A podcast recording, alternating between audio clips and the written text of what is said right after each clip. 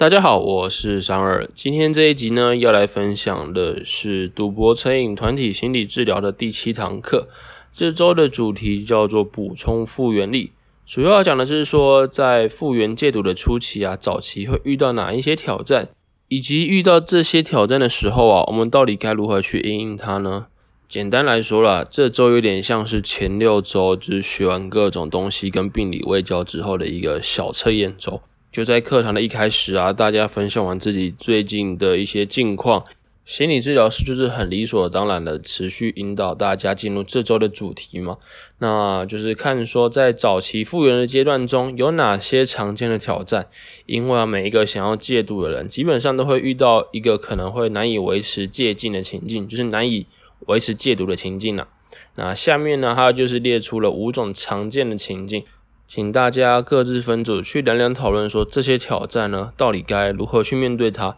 是可以用一些替代方法去中断赌博的行为链呢，还是有哪些可以从诱因的辨识上去避免这个事情的诱惑？又或者是说，哎，到底是不是有一些错误的认知，我们可以直接从这边去提到它，就让我们就觉得说，哎，这件事情其实并不是我们想象中的那么美好，对啊。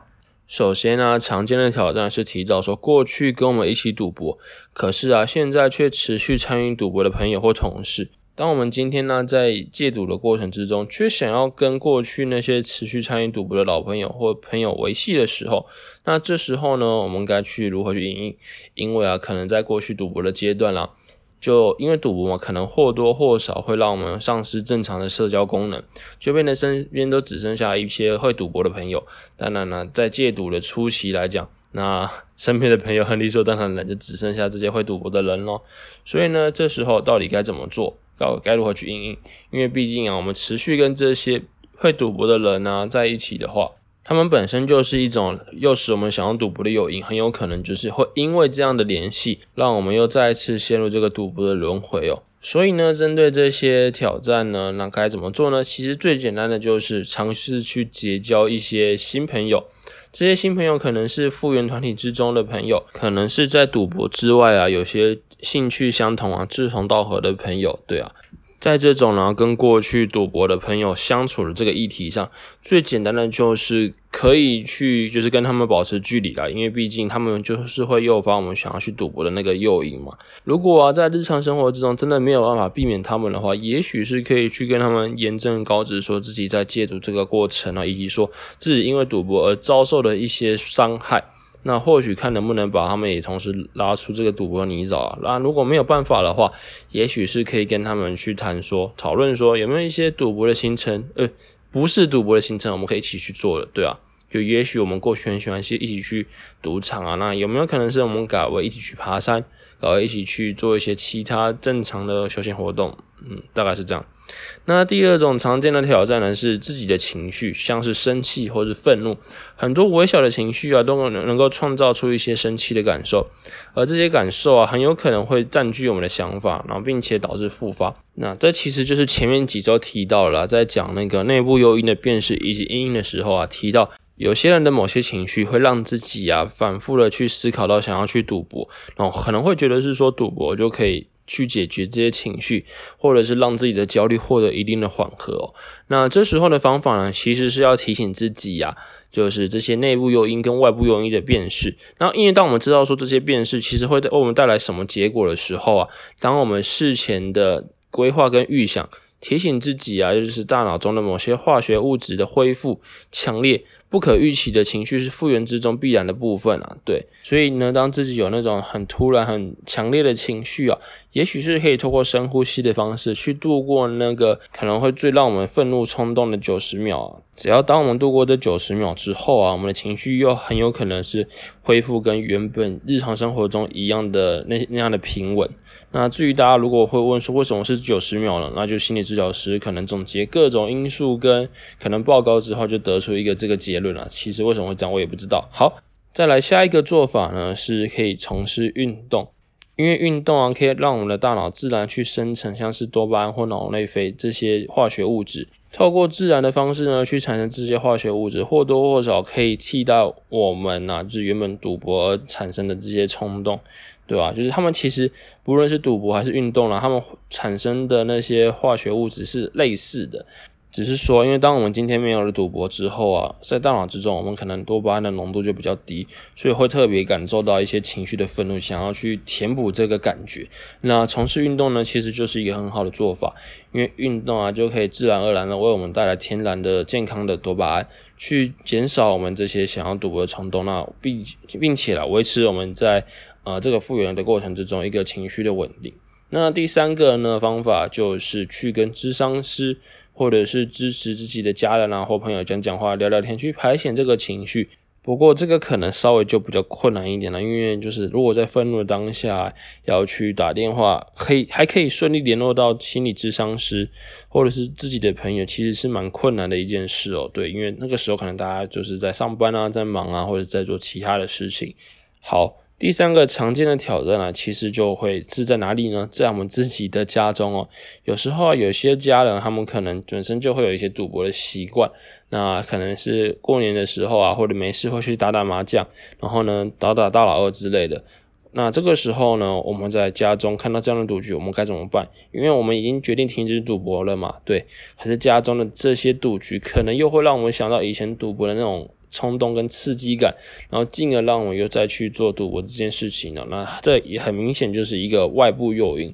当我们变成这么阿杂的外部诱因之后，因为因为家里有人赌博的话，就很难回避嘛。对，在另一种可能呢，就是家里可能没有人会赌博，但是因为我们呢可以轻而易举的透过自己的手机啊或者电脑上网去接触到球赛啊赌局，这其实也是另一种变相的家中赌博。针对这些挑战呢，我们到底该怎么去应应它？首先呢，如果家里有人真的会赌博的话，我们就可以要求他和他讨论说，诶，你们可不可以暂时不要在家里赌博？因为我自己本身有这个戒赌复原的需要。不过通常自己会弄到戒赌复原，可能家人也会知道这件事情的可怕，可能也不太会在家里去赌博了。对啊，这种发生的机会通常可能是在过年啊，大家族合并一起去住的时候，才会比较有机会遇到这种事情啊。那再来，如果是不好意思去要求身边的亲戚去赌博的话，那这时候就只能做一些中断自己的思绪，或者是回避这些外部诱因的方法，也许是把自己关起来，去玩玩手机啊，看看剧，做一些正常的休闲活动哦，让这个家人有人赌博的这个事情，想办法去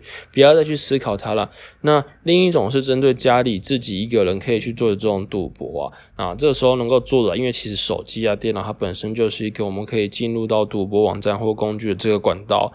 所以呢，很理所当然的是，在戒赌的初期啊，我们本来就是要去删除所有可以进入到赌博网站啊，把那个黑赌博的 app 删掉，或者是加曾经加到我的最爱的那些网站删掉，对啊，以及同时呢，就是要删掉那些曾经邀我们去赌博的猪头啊，或者是那些现金版的代理啊，对，因为毕竟啊，这些东西定期还是会诶。就觉得说你要不要来赌一下？我们最近有很好的优惠去吸引你再去踏入这个小赌怡情，进而诱发大赌的循环了。这个就是大可不必啊。所以事前能够做的避免跟阴阳就尽量去做啊。对啊，如果真的啦，假假设应该不太会发生这种事，就是家里真的有人会持续去赌博的话，然后呢会让我们想要赌博，那又沟通不来，那这时候也许啦，搬出去住一阵子，自己出去租个屋，自己想个办法去度过这个复原阶段，也是一个方法之一啊。对。不过啊，自己如果真的搬出去住，那又会遇到什么样的挑战呢？那这时候啊，就是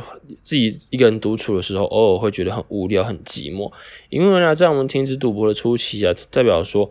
我们曾经的娱乐就是被剥夺了。那现在呢，我们这些空闲的时间，如果我们没有一个适当的规划的话，我们就很容易陷入到无聊的这个循环，在无聊之后啊，又开始想要去赌博，因为就想起以前那种赌博的快一个快乐跟刺激跟冲动嘛，对啊，那有没有觉得很烦啊？就是诶，在家里有人赌博也不是，然后自己想要出去住的时候，一个人诶很无聊，又可能会想要赌博。那这时候啊，其实可以的做法就是在我们自己的日常生活之中啊，去安排规划一些新的活动，像是心理治疗师啊，其实在每一周的作业后来都有提到一个事情，就是每日规划表。这个每日规划表呢，就是每天可能七点到晚上十二点，每一个时间到底要做什么样的规划，都必须在事前就先安排好。那其实对不管是复原者还是正常人来说啦，有时候就会觉得就是说。这种规划可能不是那么的必要，为什么呢？因为可能在正常的上班族啊，他一周有五天都在上班，那剩下的空闲时间很少啊，就觉得说，哎，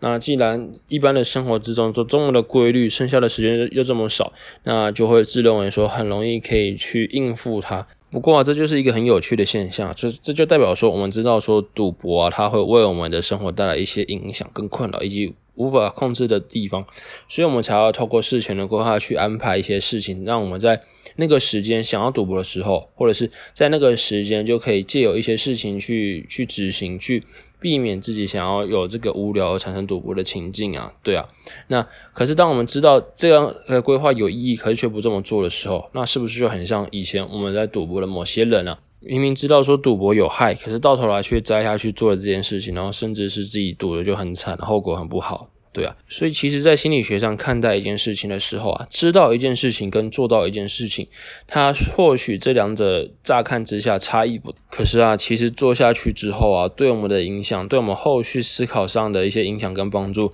会比我们想象中的还要来得大哦，对。其实那个时候啊，听到心理治疗师的回馈啊，去讲这些我们想过跟做得到的事情，虽然有时候他们两个看起来很近，看起来很轻而易举的可以去做到，可是当我们知之而不为之的时候啊，这种当头棒喝的感其实是对，又跟过去的某些经验做结合，然后又很明显的知道这些经验的后果，就会觉得嗯，好了，我之后。还是想办法去事前规划一些自己的行程也好，不论是可能透过 Google 的形式力也好，或者是一些其他的 App 辅助也好，对啊，就想办法去把自己的生活规划的满一点哦。那针对呢无聊或者寂寞这些情绪上来讲的话，除了可以在日常生活之中规划活动之外呢？也可以试着去想想，在自己赌博之前呢，到底曾经做过或者是长期维持哪些活动，然后去重新做那些自己以前喜欢的活动啊，或者是去规划一些自己本来想要做，可是却因为赌博啊，因为一些因素没有机会做到的事情。有些人可能就会觉得是说啊，我以前想要潜水啊，考潜水执照，可是我都没有考。又或者是有些人会觉得说，哦，我想要去学钢琴，去做一些其他的休闲活动，那我没有做到，或许是在这个复原的阶段啊，可以去做，然后并且顺利带我去度过这些内部无聊寂寞的情绪哦。那再来呢？除了生活日常的规划之外啊，以及说去找一些自己喜欢的活动。此外啊，正常的人际关系其实也是一个可以让我们去度过无聊寂寞的这个过程哦。也许是从复原团体之中呢，去建立新的友谊，又或者是就是去做一些真的喜欢的活动啊，借由那些活动去认识新的人，对吧？把日后的生活话题啊，都围绕在自己喜欢的事情之上。嗯，久而久之，很自然的就不会去觉得无聊，然后又再去想到赌博了，对啊。好，再来最后一个挑战呢，就是特殊的场合，怎么说？就是要在一个完全没有赌博的聚会、假日或者是节日，有时候可能会变得很困难。就像是过年的时候啊，有些人会喜欢去揪团打麻将，又或者是同事可能会揪团想要去刮刮刮的这一类的，对。那这这一类其实并不是说赌博不好啦，因为赌博应该说它本身就不好。可是真正的不好是成瘾这个阶段。就如果我只会赌博，我没有成瘾，我可能赌个一两下，哦，我就停手了。那对我来讲，对每个人来讲，造成的伤害可能不大。可是今天呢，其实赌博是很有可能会诱发成瘾这个状态，又或者是说已经在赌博成瘾的状态，想要复原的时候，很理所当然的这些复原者啊，就必须要去回避到这些特殊的场合。对，也许就是可以事先想说，哎，自己。有没有一些可以不要参与这些场合的答案呢？先事前规划，等到到时候遇到的时候，就可以很顺理成章的讲出来，然后散了。对啊，如果啦，当自己真的没办法去想到这些回答，那也好死不死，就是在一个很突如其来的状况遇到这种事情的时候啊，就赶快找个理由离开了。对啊，就避免自己又在同一个场合，然后到头来失控失误，然后去陷入到这个赌博之中啊，然后进而因为可能自己赌博了，然后又觉得情绪很懊悔。懊悔之后又觉得啊，反正都破功了，那就将错就错，然后就陷入到那个过去大赌的长时间循环之中啊。然后这我相信这种事情啊，不论是戒毒者啦、家人，又或者是心理治疗师，都不愿意乐见的状况。对，讲到这边呢，总结一下刚刚提到的五种挑战啊，就是过去我们身边那些赌博的朋友还在，现在还在身边的时候，我们该如何去应？对，那以及面对自己家里呀，或者是自己的手机里就有一些可以让我们赌博的管道或赌局的时候，我们该怎么办？以及当自己无聊啊、生气、愤怒、寂寞的时候，我们该怎么办？那另外就是说，在自己无可避免的时候，突然接触到这些需要赌博的场合。那我们要怎么去事前规划去应它？这些东西啊，其实就很有可能是我们真的戒毒的人啊，在日常生活之中会面对到的状况。面对这些状况呢，有没有一些方法？有没有一些可能透过自己行为上的辨识，去认知到说自己是不是在这个戒赌的初期之中快要失控了？对啊，因为赌博成瘾的人呢，通常会觉得说生活好像失控了，然后尤其是自己过去参与赌博的时间越久，要在新的生活之中维持不赌博，就会变得越困难，更容易会不计后果的去做一些事情，好让自己显得正常。这些不计后果的行为啊，就会是叫做成瘾行为。那这种行为啦，有时候会发生在赌博的当下，有时候会发生在想要赌博的人身上。所以啊，我们必须意识到说自己啊，什么时候开始出现了这些成瘾行为。那当我们意识到这些成瘾行为出现的时候啊，就是我们必须要更努力去对抗复发的时候。怎么说呢？因为其实啊，以戒戒毒者来讲啊，他并不会是一个 moment 他就诶突然又去赌博了，他应该是说。他会有一些行为，面对到诱因，面对到想法上的拉扯，然后呢，或多或少会有一些小小的成瘾行为出现。可是，在这些行为的出现的当下，也许当事人戒毒者他并不觉得这个事情的重要。但大家要回到我们像前面讲那个日常规划表那样，当我意识到知道跟做到其实是两件很不一样的事情。尤其是当我们知道赌博不好，可是却默默的在做一些跟赌博相关的行为去接近他的时候啊，那这个时候就代表说。我们很有可能在接下来一段时间又再回去赌博了。那这些行为有哪些呢？这个时候啊，就可以去回想我们自己在赌博的那个时间点，我们到底有做一些哪些行为是伤害到自己或伤害到家人的。那首先呢是说谎或欺瞒，这是一个；再来呢是停止使用戒瘾药物，像是停止使用拿翠松，因为拿翠松其实可以让我们就是呃降低赌博的冲动了。那就心理治疗师的观察发现，说很多停用这种拿催松药物的病患呢，他在后续一段可预期的时间内都有这个复乳的现象。再来第三点是偷窃，接下来三个就依序念完了，就是你有哪些成瘾行为？对，改变工作习惯，像是工作时间变多或变少，换新工作，改变工作时数。再来是不在意健康或者是仪表。其实，在赌博当下，很多人会很容易发生这种状况，是因为可能输了很多或者赢了很多，就很容易会忽略自己的健康或仪表了。对啊，就可能会觉得是说啊，我之后当我赌博的事情告一段落之后，我再回过头去把自己打理好就好。可是大家要知道，成瘾行为并不是一个很好阶段的事情啊。所以，也许当自己开始不在意健康跟仪表的时候啊，很有可能就是一辈子都不去继续在意这件事情了。下一个呢是变得不可靠，像是约会迟到，或者是自己说出的话没办法遵守信用的时候，这也是一个很明显的成瘾行为的产生哦。再来是丧失自己原本的兴趣，像是原本本来很喜欢运动，或者是很顾家，哎，因为赌博的时候又开始不顾家，不去做自己想做的事情这也是一点。再来是人际关系上的梳理啦，像是过去自己有一些兴趣而得交的一些好朋友，可是在自己赌博的时候啊，因为这些兴趣都被放弃掉了嘛，所以在人际关系上很长时间都是跟自己独处，而没有再去跟过去常约的好友一起出去了，对。下一个呢是说，对于协助或者是对于他人讨论自己的问题的时候感到阻碍，这个时候呢就很像是在跟人际关系上的问题一样，就是当自己在出去交朋友的时候啊，就因为自己赌博有些事情跟状态难以启齿，可是却又不是那么好跟大家讲出口的时候，这时候就是所谓的寻求协助或跟他人讨论自己状态的时候会感到阻碍。再下一个就是不负责任，其实不负责任就跟不可靠一样了，就是没办法去信守承诺。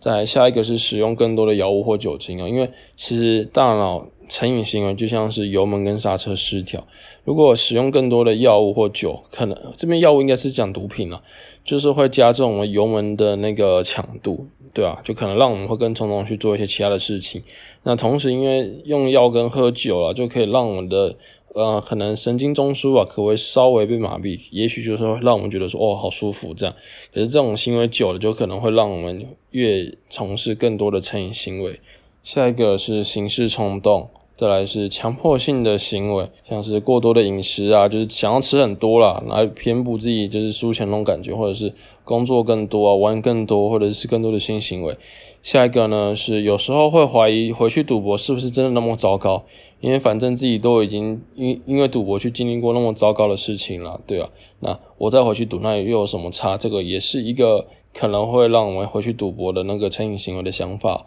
下一个呢是开始花时间跟过去的赌友接触啊，或者是重游赌场啊，这就复赌了，没什么好说的。那再下一个是会时常责怪他人，要求他人为自己的错误负起责任，这也是赌博的人会常常遇到的那个心理状况。下一个是在团体治疗常迟到或者是常缺席。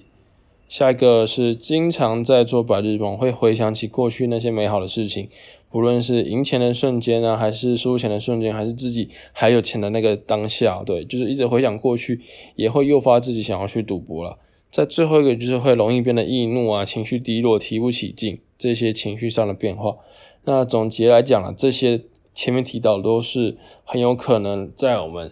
呃，戒赌复原的路上啊，会发生的事情，那也因为这些事情呢，会让我们离赌博这个事情的发生会又更进一步。所以，当自己意识到这些事情发生的时候啊，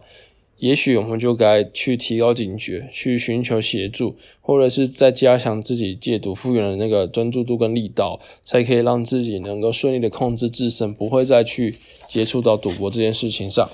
不过啊，具体来说，我们到底要如何去避免自己陷入复发呢？因为复发复赌这件事情，它其实不会毫无预警的产生，它也不会突然发生。从停赌到复发的过程呢，它很有比较，就像是会慢慢慢慢的转变了，很容易被忽略或是被否认。所以啊，因此复发常常会让人觉得像是突然发生的事情。可是啊，从停赌到缓慢转变到复发这个过程之中啊，就好像一艘船啊，从港口慢慢的飘走。那漂的过程呢，可能有时候是慢到没有办法去想象了。所以呢，为什么会用船去做比喻呢？因为船就好像是我们自己，那我们自己因一些戒毒的方法，就像是船锚本身。如果我们的船锚啊没有一直定在港口上的话，那很自然而然的就是我们会随波逐流，随着洋流而飘走，飘离港口。这些会带我们飘离港口的洋流，它就好比是那些我们的成瘾行为，我们不愿意去承认它，可是，在不知不觉之中啊，要带我们离开了原本我们应该维持的那个区域，在对。所以啊，当我们这艘船快要飘离港口的时候，我们到底该怎么做？那就很理所当然的啦，是要将线路复发的过程中断。所以啊，在复原过程之中啊，成瘾者戒毒的人需要特别做一些事情，让我们可以维持自己戒毒的这个过程。那这些活动称为维系线，就像是船锚了。对，这些活动呢，像是拉住复原的船绳，预防呢成瘾者在不知不觉之中陷入复发。所以呢，要如何去追踪它，就是 很直观的，就写一张表啊，就是写出一张维系线复原表，去列出并且追踪说自己哪些行为啊对复原是有帮助的。那在填写表格的时候，要遵守一些原则。第一点呢，是说找出几个四，最好是四个到六个，是正在帮助自己维持停赌的具体规划或活动，像是每周三次，每次二十分钟的运动。那在这个表格之中啊，不要列出太过态度上或者是太过抽象的想法。尽量要是一些可以被测量的行为，对，就像是每周运动几次啊，每次几分钟这种。那第三点呢，就是要列出在复原之中呢需要被避免的诱因啊，那包含人事、实地物或者是特定行为的发生哦。对，因为像前面的成瘾行为就提到说，停止用药，它就是一个在复原之中必须要避免的事情。前面提到啊，在这个维系性复原表就分为两个区块，一个是说几个自己常做的事情，这些事情要具体，再来是。在这段期间之中，应该要被避免的事情哦。那我们每周呢，都应该要去完成或去检视这个维系线复原表，并且呢，在每个事件的后面呢，去填上说发生完成的日期啊。所以，当我们留意到说，诶，我们原本有规划四个到六个兴趣，假设四个好了，可是呢，这礼拜有发现有超过两个，或者是有更多的兴趣没有去按时去准备的时候啊，这其实就代表说。我们很有可能在陷入这个复发的过程哦。有时候啊，某些事情像是疾病或是突发事件，那会干扰到我们的维系线的运作，那维系线又就有可能因此而消失哦，所以很多人就有可能在这个时候呢，在维系线消失的时候复发回去赌博。因此呢，我们需要时常去检视以及重新建立我们的维系线，因为毕竟啊，可能很人生就是这样嘛，本来就不是一件事情可以陪我们度过一辈子。那尤其是在我们这种很容易会去做不计后果的成瘾行为的当下，更是如此。所以必须更时常去检视，甚至是当我们发现某些事情没有办法维持我们可以在这个复读的阶段的时候啊，我们就是要去及时的建立新的事情，去让我们这艘船不要漂离港口。对。就使用这个维系线复原表去认，让我们更认识自己，去认识说自己在什么时刻更容易复发，并且去决定说可以做出哪些事情啊，去避免复发的情况发生哦。好啦，那三二这边的话就简单分享自己列了什么了哈。在维系线行为的部分啊，三二是列了五个，第一个是说录 podcast，每周录一到两集，不过这个好像这一周录的比较慢啊，所以嗯，在这一周的日期上可能就。要打上个空格，那再下一个的话呢，是每周三次，然后每次跳绳三千下，就三二自己有个跳绳啊。就运动来讲的话，至少不用去健身房付那个每小时的健身费，可能比较省钱啊。对，又可以让自己或多或少能够维持健康的体态，或者是更健康的体态。好，第三个呢是三二是写要规律用药，对吧？就是不要漏掉自己用药的那个时间啦，因为有时候漏掉用药真的会有一些影响哦。好。在第四个是跟家人的互动，就是可能是跟家人的出游啊，跟家人一起聚餐去分享自己心里的想法。像三个这边写来，就是每天回家跟家人讲话二十分钟以上。好，这也是一个一个可以被衡量的指标。在第五个呢，就是定期跟朋友一起出去聚会啊，那可能每周安排到一到两次这样，或者是说如果没有聚会的话，那至少每周一到两次跟朋友开一口聊聊天，去分享自己彼此的近况跟状态。那列完五个维系线行为之后啊，那后续的日期就是要定期去追踪嘛，去追踪说自己每周每天是不是要按时照表操课，那是不是有哪些东西漏掉？如果漏掉的话，就更该警示说自己是不是接下来有可能会回去赌博。那做完了维系线行为，再来就是我们应该要避免哪些事情呢？那我们要避免的，上这边写了，赌友、赌博的朋友是一个。那去登录娱乐城的网站是一个，因为毕竟娱乐城的网站虽然说我们把手机上的 App 或者是我的最爱都删掉了，可是这种事情啊，就很有可能是我们去 Google 就可以搜寻到，或者是来了一个广告，我们又点进去看说，哎，到底有哪些优惠，搞不好可以翻本之类的，这也是一个要避免的事情哦。在第三点的话，就是自己如果手边闲钱太多的话，又会可能觉得这些钱呐，可以搞不好可以拿去翻本，对。那三个现在的钱呢，都是交给财务代理人代管，也就是家人，所以会避免自己手边有多余的钱，让自己想要去翻本哦。对啊，那三个大概是写了这三点是要避免的事情了。对，维系线复原表大概就是一个这样的运作。好，本周的主题大概就是到这边了。对，那就是带大家去看说自己常见的挑战，在复原初级常见的挑战有哪些，要如何去应应它。以及当自己啊有哪些行为发生的时候，就代表说我们可能跟复读有更近的一些。那要如何去检视这这些行为呢？那就是透过维系复原表去看，说自己有没有按表操课去做出日常生活中该做的事情，或者是说有没有哪些事情不该做，可是却在这段时间做出来了。对，好，今天的分享就先到这边啦。其实啊，三二在录这集的时候啊，已经上完了所有团体治疗的课程了，所以。下一集会尽快播出啦。对，那之后的主题呢？三二可能初期会是想要找几本书来导读，因为反正也没有人理我。对，好啦，今天就先讲到这边啦。如果大家有任何的问题啊，欢迎到 IG 上搜寻“不切实际”，记是记录的记，对，就是到那边留言啊，三个的能够回答的都会竭尽所能的回答。另外呢，三个其实有开一个 Telegram。那如果你是戒毒者啊，或者是你是戒毒者的家人，不知道要该何去何从的时候，也欢迎到这个地方来，然后跟我们一起聊聊看，我们可以为你去想出有没有一些更好的做法可以去做。那因为这这里面的人，目前来讲都是曾经赌博过的人哦，对，那大家其实在戒赌这个事情上都有很高的斗志，想要避免自己再次去复发，再次去输钱拿钱给庄家，对啊，嗯，好，那今天分享就先到这边了，那我们下期见，拜拜。